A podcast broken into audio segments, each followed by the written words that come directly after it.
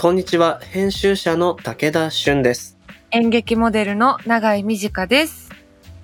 この番組、モーションギャラリークロッシングは、日本最大級のクラウドファンディングサイト、モーションギャラリー上のプロジェクトを紹介しながら、今まさに生まれている新しい文化的なトピックスをゲストと共に掘り下げていく番組です。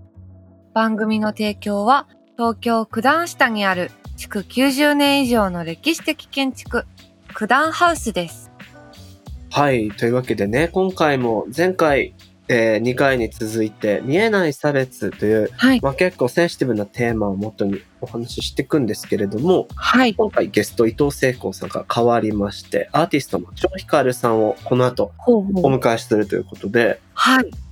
まあアート美術つながりでオープニングちょっと話そうかなと思うんだけれども、永井さんはなんか美術館とかギャラリーとかって行きます、もう。まあ最近行きづらいけどね、ちょっとね。そうですね。何年も行ってないんですけど、うん。まあ、高校生の時に、はいはいなんか高校生くらいの時ってその雰囲気出して美術館とか行きたくなるじゃないですか。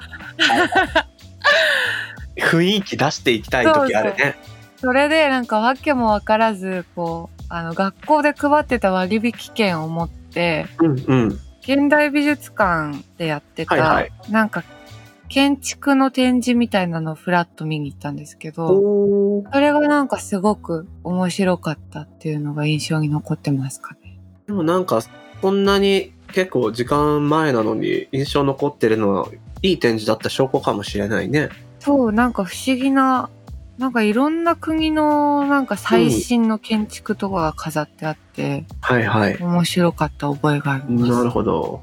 僕、ちょっとこのコロナの間で美術館全然回れてないんですけど、はい。世田谷美術館ってはい。あるんですけど、公園の中に。うんうんそこがね、今ね、美術作品のない美術館っていう展示やってるの。なんか読んだかも記事を。そう、うんうんちょっとタイトルは正確じゃないと思うんですけど、作品を特に載せないで、はいはい。ただ空間として美術館を味わうというか、ほー。これはなんかね、結構面白い、なんていうのかな、絵がない状態の壁あそこに光がどういう風に入ってくるとか、まあ建築を楽しむってことになるんだと思うんだけど、うん。まあこういう状況だからこそのなんかチャレンジングなトライみたいなのされてるらしいよ。面白そうですね。ね。いいなぁ確かにその、ね、絵が飾ってない状態で、どうやって美術館ねって 見えてるんだろうって気になる。なんかもうこのなんていうの、背景、環境。のだけを味わうことってむしろないから、美術そう館はね。ですね。うん。なんかこういいろいろやりにくい状況だけど、そういう工夫されてるところがいくつかあるようで面白いなっていうふうに思います。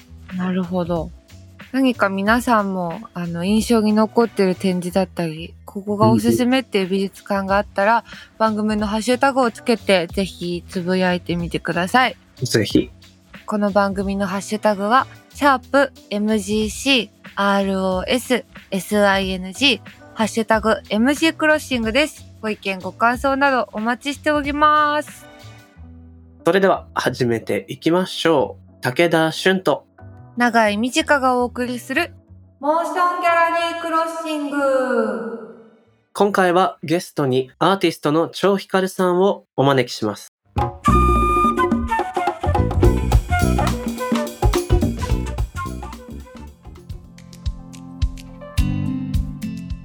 ここからは今話題になりつつある文化的なトピックを深掘りしていくディープフォーカス。さて、今回お呼びしたゲストを紹介しましょう。アーティストの超ヒカルさんです。よろしくお願いします。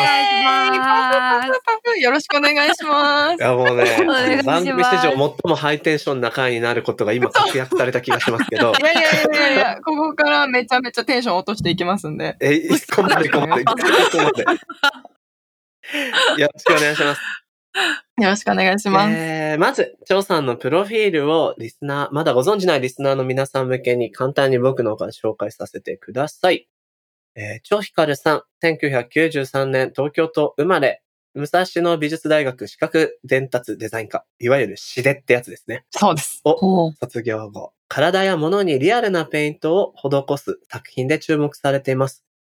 もう今は懐かしき、笑っていいとも。いいともが懐かしくなる日なんてあるとは思わなかったけれど。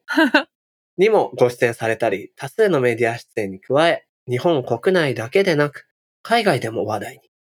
企業とのコラボレーションや国内外での個展など多岐にわたって活動されてます。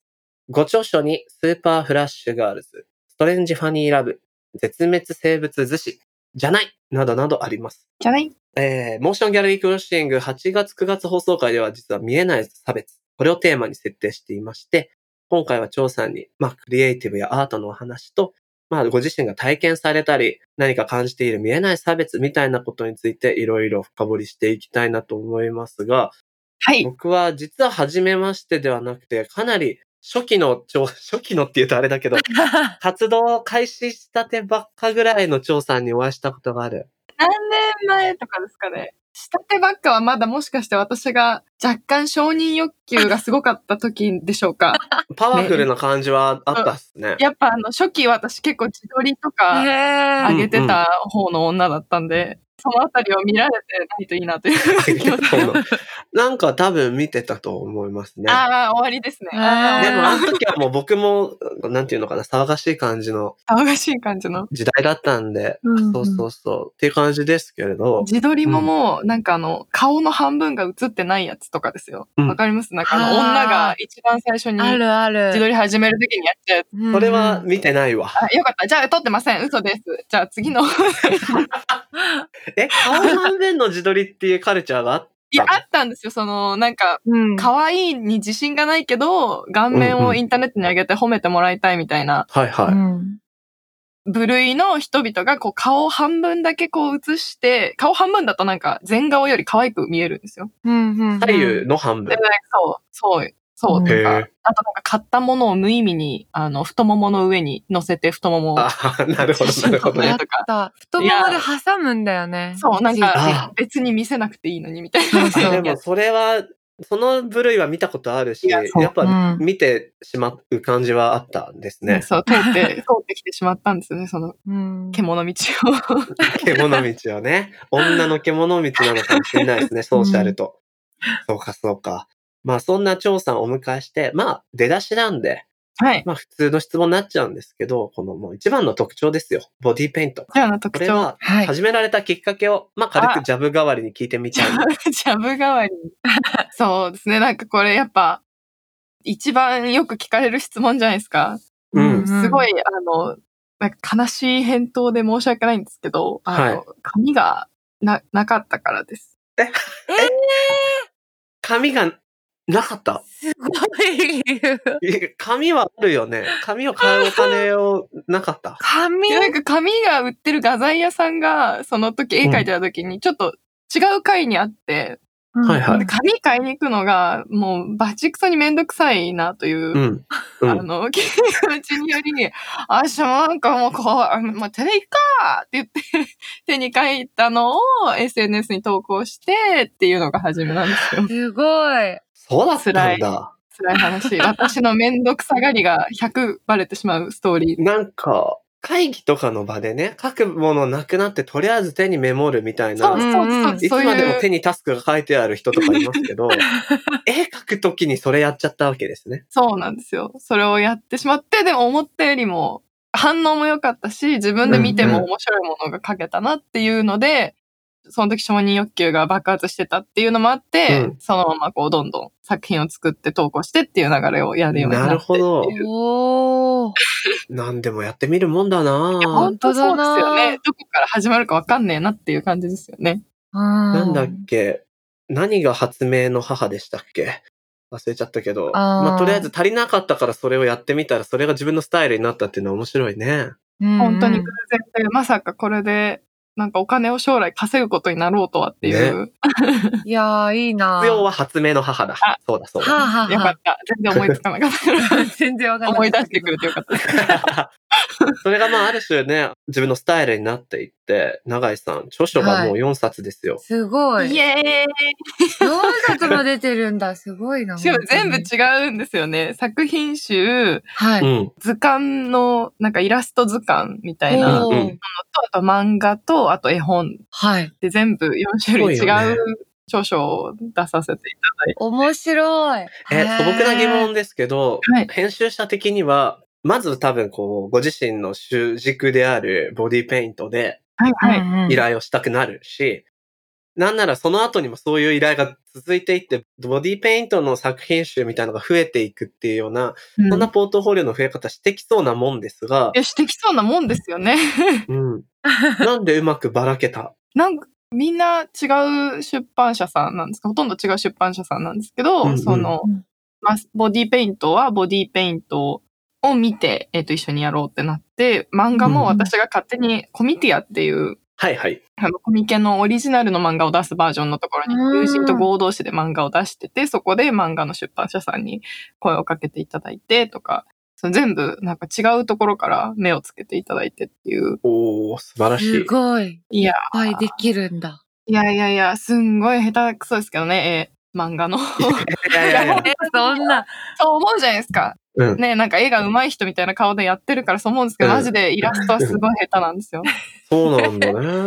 そうなの本当に。かなもう編集さんにも、張さんは絵が下手だよねってずっと言われてて、依頼しておいて、ストーリーはいいんだけどねって言われてたんで。なるほどね。でもこうなんか、いろいろな面を、それぞれこう本にできているというのは非常に素敵なあありがたい話です。はい。話だと思いますが、ねえ。そそんな、でも大活躍な中、アメリカに留学もされたっていうことなんですけど。あ、そうなんです。今、ねえ。えっ、と、ニューヨークの大学院、美大なんですけど、はあに在籍しております。う。うんうん。すごい。それはなんか、どういう理由でアメリカにしようってなったんですか？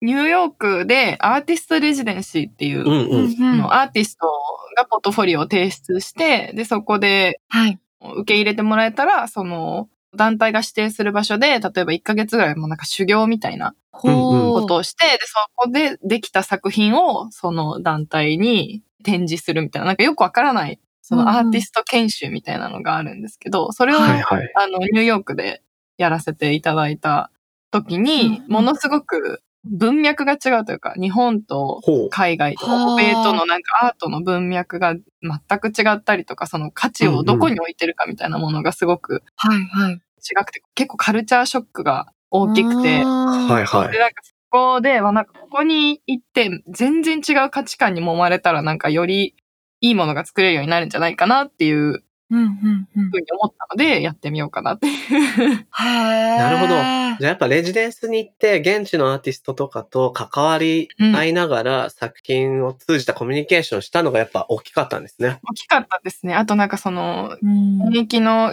なんですか、芸術批評みたいなものを書く方とかが来て、作品を見てくれるんですけど、うんうん。はいなんかその、結構、なんか優しい人もいれば、なんか一人、もうお前の作るものは一生アートにはならんからなって言ってくる人がいて、はあはあ。なんかもう今すぐ、そのやめて、もうニューヨーク観光した方が時間の有意義な使い方だよみたいな言われて、うお、めちゃくちゃなこと言うなすごい。はと思って、いや、思いますね、それは。みたいな気持ちになったんで、やっぱそういううん。のがあるところの方がいいじゃないですか。ね、自分の作品を。うん。もう、なん、そっかそっか、オブラートに包んだりしないで、確かに。バンバン言い合うっていう環うん境。うん。なんかその、あんまりね、結構もう、いろいろなところに出させていただいたりとかすると、もう、ま、面と向かってお前の作品はクソみたいなの言ってくれる人あんまりいないので、うんうんうん。そういう価値観がある場所の方が、より良いものが作れるようになりそうと思いました。なるほどかっこいいなぁね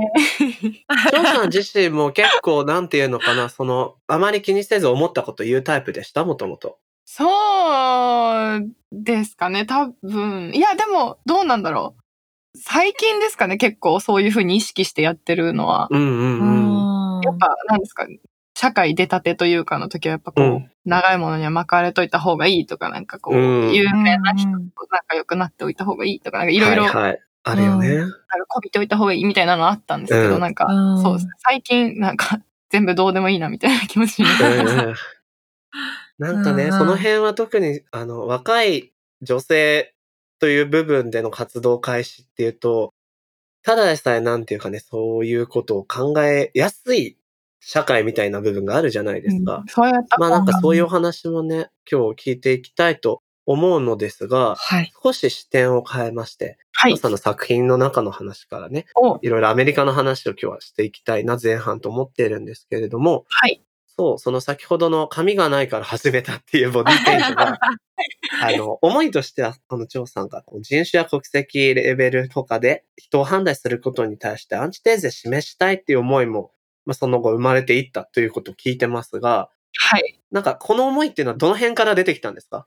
最初はだからこうないから書いてたら思いのほかうまくいって、いろんな人からいいねって言ってもらえて、それでこう認知が広がってったと思うんですけど。うんそうですね。まあでもその、私のやってるものってただ絵の具で絵を描くっていうものなんですけど、それで結構錯覚、なんか作詞的な効果があったりとか、こう見た人がうん、こうなんか驚くようなものができるっていうのが、その価値観を揺るがすっていうことにつながるんじゃないかなっていう風な思いがあって、なんかそういう風にだんだんこうキュレーションしていったって感じですね。なんでその、うん多分作品を作る前からそういうそのなんか価値観に、なんか、なんですか、一般常識みたいなものにずっと疑問があったので、はいはい。はい偶然でそういう手法を得て、その自分の持ってる価値観にそれをこう寄せていったっていう感じですかね。うんうんうんん説明できたかな、今。なんとなく伝わりますよ。わかります。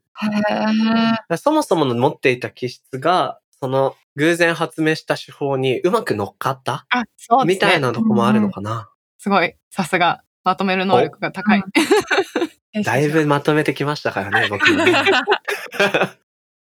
でもなんか、その、体をこうメディウムにして作品を作っていく中で、まさにその、見る、体自体がある種見られることが前提になってるわけじゃない。張さんの作品、ボディペイントものを見るってなると。うんこの素体が体なのでね。ってなった時に、じゃあこういう体に描きたいな、みたいなことも書き手としては感じるのかなとか、うん。なんかね、そのあたり、今こう、例えば、ルッキズムに対して批判が出てきてるとかもありますけど、またなんかちょっと違う視点をお持ちだったりするのかなっていうふうにも思って、その、いや、私は多分初期の作品とかで言うと本当にルッキズムに加担しまくりのうん。作品も正直多分あ、あっそうですか。たりとか、あーもう美しい人をやっぱ使っておいた方がより多くの人に。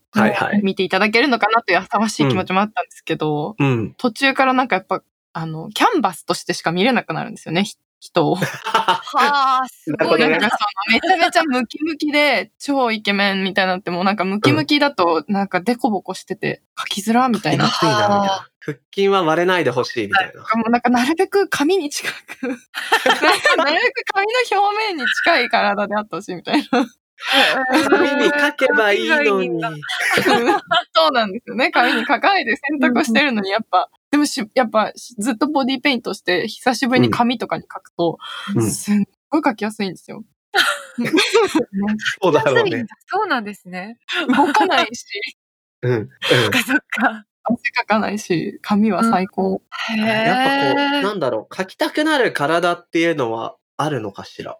まあでもそうですね。書きたくなる体ってなると本当につるっとしてるみたいなはいはい。感じのなんか見方になっちゃうんですよね。顔とか。はい。そうなんですよ。人の顔とか見てても、モデルさん、書かせていただくモデルさんの顔とか見てると、うわ、なんか、うんあの高い鼻、ちょ邪魔だな、みたいな。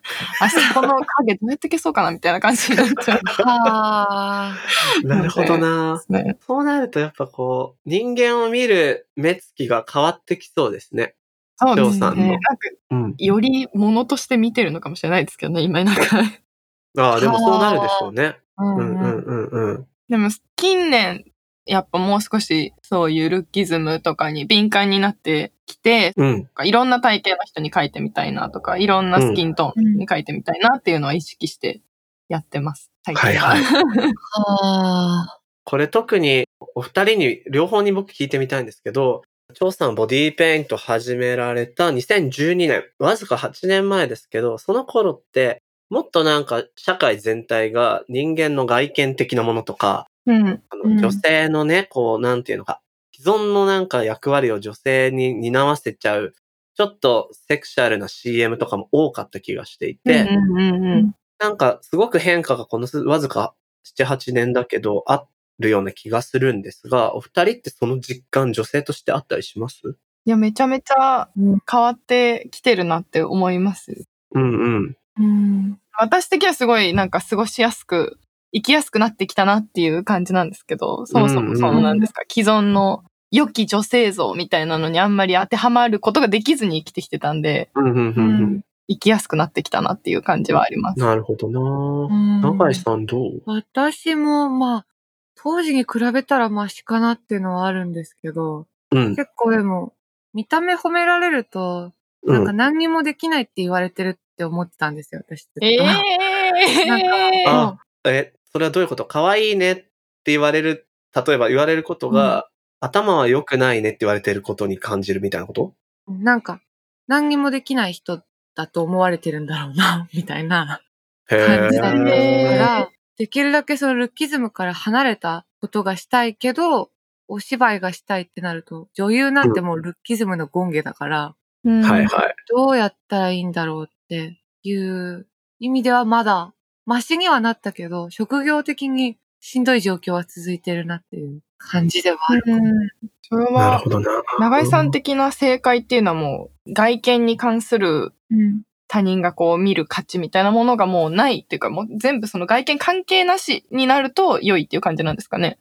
なんかこう、全然、その美しさに特化してる人が存在するのもいいと思うんですよ。やっぱ、美しいものが好きだと思うし、人はこうんう、。それが別に人間じゃなくても、やっぱ、蝶々の方がガより好きじゃないですか、みんな。うんうん。でも、ガも可愛い。でもはい。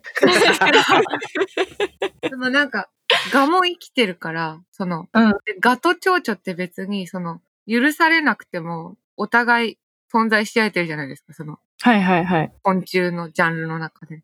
なんかそうなるのが理想っていうか、こう、うんブスキャラとうん清純派しかいないはいはい。がつまんないなっていう感じ。間がない感じね。そう。なんかもっとグラデーションがきちんとあるべきだと思うから、うん。それをどうにかできたらいいな、みたいなのはうまだ。ん。うん。なんかこのあたりはすごい、僕は特に男性だから余計注意をしているんだが難しいところで、例えば人のことを褒めるときに。難しいのよね。で、だからうん最近自分で感じてるのは、先天的じゃない部分。はいはいはい。はいはい。張さんの今日の服、めちゃくちゃ可愛いですね。とかは多分セーフだと思うけど、うんうん。なんか体のパーツを褒めていくとかになると、ちょっとやや気持ち悪いし、うーん。なんだろうね、そこのなんか、どこがラインなんすかみたいなのって今、まだわからない。まあ確、かに。うん多分本当におっしゃっていただいた通り、一番わかりやすいのだと、その先天的な部分ではなくて本人が選択したであろう部分、髪の色とか、うん化粧の口紅の色とか、うん。T シャツとかなんかそういうものを褒めるのが多分一番フラットな褒めそ方だよね。でも100も承知でやっぱ可愛い人見ると可愛いって言っちゃうってうんうん。いうのはもう確実にあるんですけどあね。るんだよな うん多分問題としては、その可愛さとか美しさみたいなものが何基準だったかっていうと、多分これまでは商業的な基準だったりしたと思うんです。で、その多分商業的な基準って誰が作ったかって言ったら多分男性優位的な社会の上で作られてきた女性の商品価値としての美みたいな。だからそれだけで褒めちゃうと、何かに加担してる感じにきっとなるんだよね。うん。確かになあのね、なんか、その、うんさっきの永井さんと逆で私はあれなんですよ。肌が白いねとか、うんうん。もう絵が上手いねって言われると、あ、ブスだから、そこ褒められてるんだってなる方の女だっほうほうほう。なるほど。みんなやっぱその最初に結構ね、特に2012年とかそのあたりって、うん。やっぱ最初の褒めって、顔のいい人に対してやっぱ絶対顔で来るうん。から、うんそれが来ない、ああ、まあそうっすね、そうっすね、みたいな感じの、あの、ひねくれ方をしてたので、は難しいなと思いますね。なんかその私たちの中でも、その内在あ。しちゃってる、こう、ルッキズムみたいなものがあるから、それはまあなんかその、のルッキズムだよって言われてたところですぐ解けるかって言われるとそうでもない。確かにうん。そうだよね。人がそのなんか可愛いか可愛くないかとか、綺麗か綺麗でもないかとかってこう判断する基準として、うんまあ、私の体感だと結構その白人に似てるかっていううか、んうんうん。鼻がうん高くて、顔がちっちゃくて、目がでかくてみたいな。そうそう、それがなんかあるなっていうのにどこかのタイミングで気づいて、うん。だからこう、多分私が人に褒められたのって、日本人なのにハーフみたいだとか、その、うんうん。一見白人との根血の人間っぽいから、みんななんか、これは褒めるべき人間だっていう、はいはいルールにのっとってうん褒められてるのかもしれないとかっていうのもあって、うん。なんかこう、それって、私自身は別になんか、白人の方がいいなって思ってるわけじゃなくても、白人に似てることで得してるってことは、なんか、結構差別に加担してたのかも、とかっていうのも、うん。考え出すとなんか、うん。うん。ちょっと、ずっとしんどい話ですよね。しかも永井さんの場合はさ、そうでもないのにそう見られているのではないかっていう、なんかこう、二重のさ、疑りみたいなのもあるし、うんしかも持って生まれたものだから、こう自分ではどうしようもないから、それは別に差別の加担にはならないでしょですかね。う。と、普通に思いますよ。すいませんね、なんか私が相談しちゃって。いや、でもなんか、価値観の判定基準がちょっと変わってきたことによって、今まで悩んでたことを言いやすくなってきたのは、もう絶対いいことだなというのは個人的には思うのよね。うんそうですね。うん。なんかその極端なこう、多分ものではないと思うので、やっぱうん今の話だけでも結構グラデーションじゃないですか、その顔について、そうんのあんまりコメントされたくない人もいれば、まあ私可愛いって言われたらめちゃ嬉しいから。うん 全然言っていただきたいですし、あの、うん。逆にそれを言われないこととかでものすごくね、なんか悩むっていうのも多分全然あることだと思うんで、なんか絶対にこれはダメで絶対にこれがいいみたいなのまだわからない段階っていうのはなんか意識しておきたいですよね。うん相手によるっていうのもあるしね。うん。うん。そうだな。なんかそのあたりの感覚って、張さんアメリカ留学されて、うん何か自分の中で変わったりとか、周りの人は違うなって感じたりすることってあったりしましたか？なんか、うーん、これ、すごいアメリカかぶれみが出ちゃうような気がするんですけど、うんうんその、なんですかね、やっぱ、日本とアメリカにいた、個人的な経験だけで言うと、うん。明らかに違うのは、その強い女性みたいなものがよりセレブレートされるのがアメリカ。ほうほう。で、弱い女性みたいなものが、その良いとされるのが日本な気がするなっていうのは、まあ体感としては。結。構。思ったん。で、それがその初めてアーティストレジデンシーでアメリカに渡った時に、うんあ、私って知らないうちに、その日本で良しとされてる弱い女方向に自分のことキュレーションしてたんだなっていうのに気づいて、はあ。びっくりして、それで、あ、じゃあそういうのを取っ払った時に本当に着たい服ってどれだろうとか、したいメイクってなんだろうとか、うんあのしたい髪型って なんだろうとか。っていうのを考えて結構なんか変わったりはしましたかね。そうだよね。だからそれは多分、弱い女性がある種楽であるとか、うん得をするケースっていうものが、この日本の社会のゲームの中に組み込まれているから、うん。そこに適応しようとしちゃってたんでしょうね。無意識に。まあ、適応するのがでも正解みたいなやっぱ感じになるんですよね。それがなんか、うん。なんか変だなみたいなのも特に多分中にいる時ってあんまり気づけないうんうん。うというか、ん。全く違う価値観のところに行って、別にどんな体型でもへそを出しててよくて、うん。うん。うん。バリクソ強いメイクをしててもよくて、みたいなところに行った時に、あ、いいのかみたいな。うん。やりたいならやっていいんだっていあそうっ。かそっかみたいな。ていうか、確かに。私はなんでこんな知らない人からのモテを求めるかのように自分をなんか着飾ってるんだろうっていううんうんうんうん。ん。のは。なるほどなななんかそ、のあたり、永井さん、はい。先週、はい。結婚話の話？結婚話の話。うんあったじゃないですか。えっと、なんか結婚してるっていうと、うん。若いうちにね、はいはあい。、もういいのって言われちゃう 違和感みたいな。これ、はいはいはいそう、しょうもないなって思うんだけど、うん。なんかそれもすごく日本らしいというか、うん。そうですね。うんあれも何なんだろうな。でもやっぱりこう、なんだろう。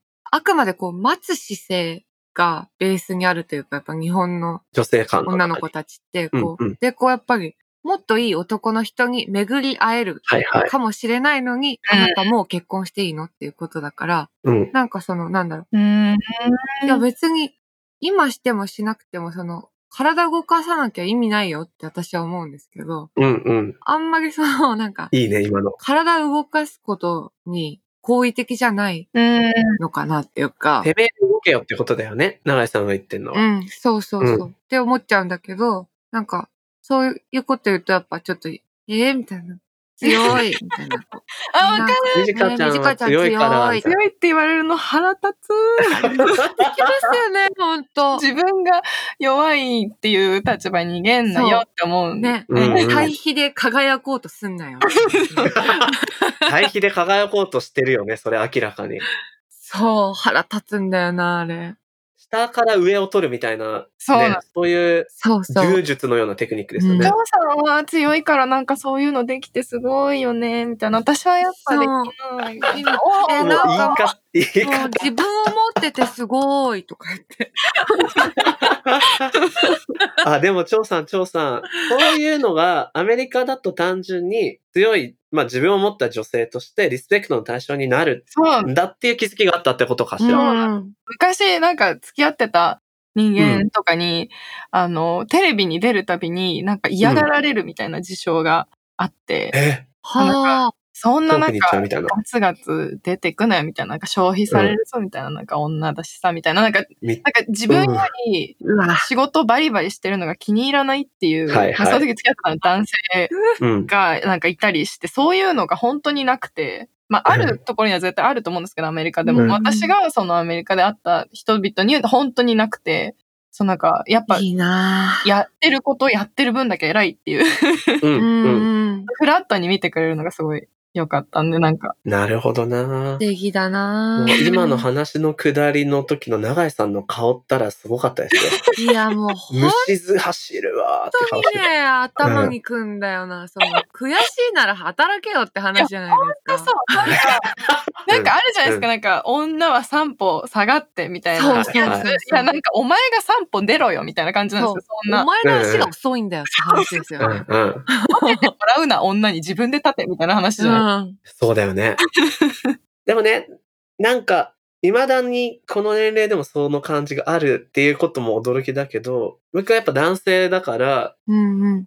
単純にある男性性として、多分男は女の人より前に行って、稼いで、一家を作って、みたいなことを、この世代でも言われてきたから、そうねそれをさせてくれみたいなねじ曲がったうんうん気持ちがあるのかもしれないね。男性に対する押し付けも、うん。信じれ、なんかね、うん。男なんだからお前が全部稼げよとか、うん。うん。絶対にこう、守れとか、なんか、うん、もうそれが言われすぎて、なんか俺が守ってあげるよみたいになっちゃった男性もいるじゃないですか。いる。うんいや、別に守って欲しくねえよみたいな、なる、うんどっちも得じゃないですし、あとなんか男性は感情、男は泣かないみたいなのもめちゃめちゃね。良くないよくない。価値観、なきゃいいじゃんね。うん。全部なくなればいい。ね。てか、守るとかやばいよね。うんいやばいよね。つの時代なの騎士なのかって。うん。そうそう。どんな敵がいいんだよ。ただ、まあ、ようやく変わってきつつあるから、もうこ、この世代で止めようみたいな気持ちは僕はすごくあるなっていうのを今お二人のお話聞いててうん。思いましたが、えー、時間がね、意外ともう前半終わってんです、これ。あれ？もっと話したいこととか、そのアメリカで感じたことと、張さんのクリエイターとしての視点みたいなものを引き続き後半に聞いていきたいと思いますが、5時間、5時間やえーりまし前半はこの辺りでた。切りたいと思います。残念だ。はい。次回も引き続き、張ひかるさんにお話を伺ってまいります。よろしくお願いします。はい。張さんの今後の活動は SNS やホームページなどをご覧ください。張さんどうもありがとうございました。ありがとうございました。た。来週も語りましょう。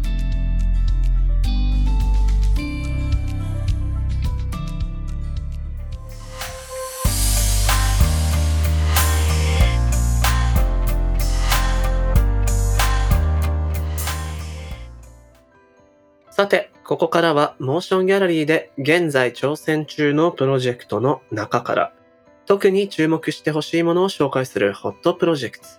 永井さん、今日はどんなもんがあるんですかね？はい。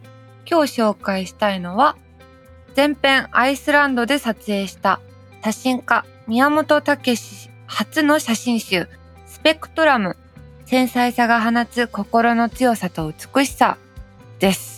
ほうほう。どんなんなんですか、この写真家の宮本武さんはですね、うんジェンダーや自然をテーマにして写真を撮って活動されてる方なんですけど、うんうん。その宮本さんの写真集プロジェクトで、雑誌トランジットなどで旅の写真家としても活躍されています。うん。で、この今回の写真集は、アイスランドの大自然とその地に生まれ育った人々を記録したもの。うん。男性のポートレート写真と作家自身の心の対峙、自然と人間に共通する強さと繊細さを通して自身が探し求めた男性像の中に生来の美しさを見出した作品になっております。ほうほう。これはね、あの、ぜひリスナーの皆さんもプロジェクトページ見ていただくといいなと思うんですけどもね、うん。すごく写真の色味とか光の差し方が綺麗。いや、本当に綺麗な写真ですね。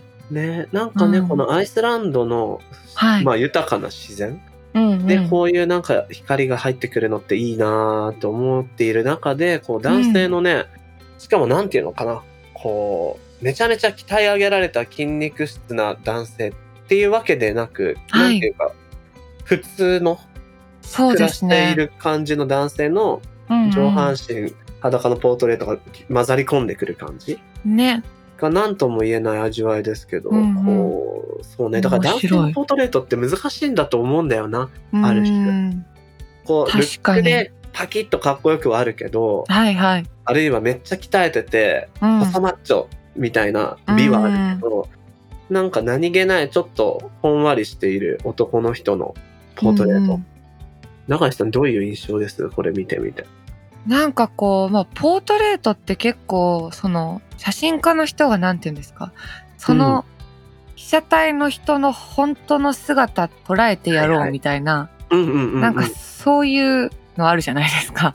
はいはい。でも結構この方の写真は逆というか、なんかうん。見えるものを見えるまま見せますみたいな感じが、はいはい。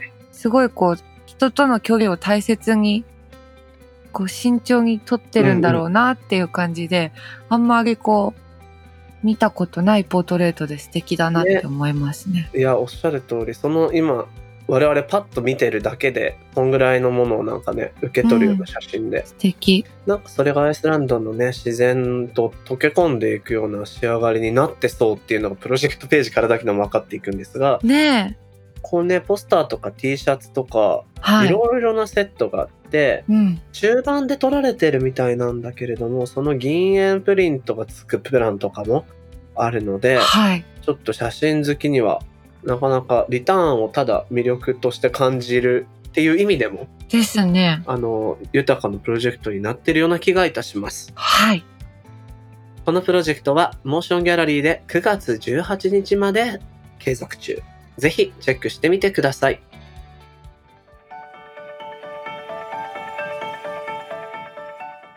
モーションギャラリークロッシングエンディングのお時間となりました。いやーなんか楽しかったねっていつも言ってるけど、今回やばくなかった？いや、めっちゃやばかった。超楽しかった。中井さん、どの辺が一番良かったかなこれ。いや、やっぱその、いろいろこう、勉強になる話いろいろ聞きましたけど、うん結。局残ってるのはその、うん。嫌いな女の話だよな。あそこすごごかったね。あれだけで、張さん5いや時間行ける、行こうって言ってましたもんいね。ける。いけるのよ。やっぱこう、うん。やられてんですよね。だから、張さんも私も、うん。こう、私の場合はシンプルに背が高かったからずっと。はいはい。なんかそのちっちゃい女がうん。すぐこう寄ってきて、ああ、ああ、うん。誰がいい大きくて羨ましいみたいなことで、まあ、まず殴られて、うん、それって多分本当に思ってないやつのやれ、あれだよでね。うん、そうなんだよね。そう。で男子はそうややって、あーんってなってるちっちゃい女の子を可愛いなって見、見たりするわけでしょ？そそういうムーブだよね、そう。うれ。ん。もう本当になんかこの世って嫌だなって思ってましたもん。学生時代。もうなんかね、うんそのだから、多分、張さんと永井さんのいた位置が多分女性としての、うんうん。近かったのもあるんだろうね。二人ともやたうらん。嫌な女性像の真似がめちゃうまかったね。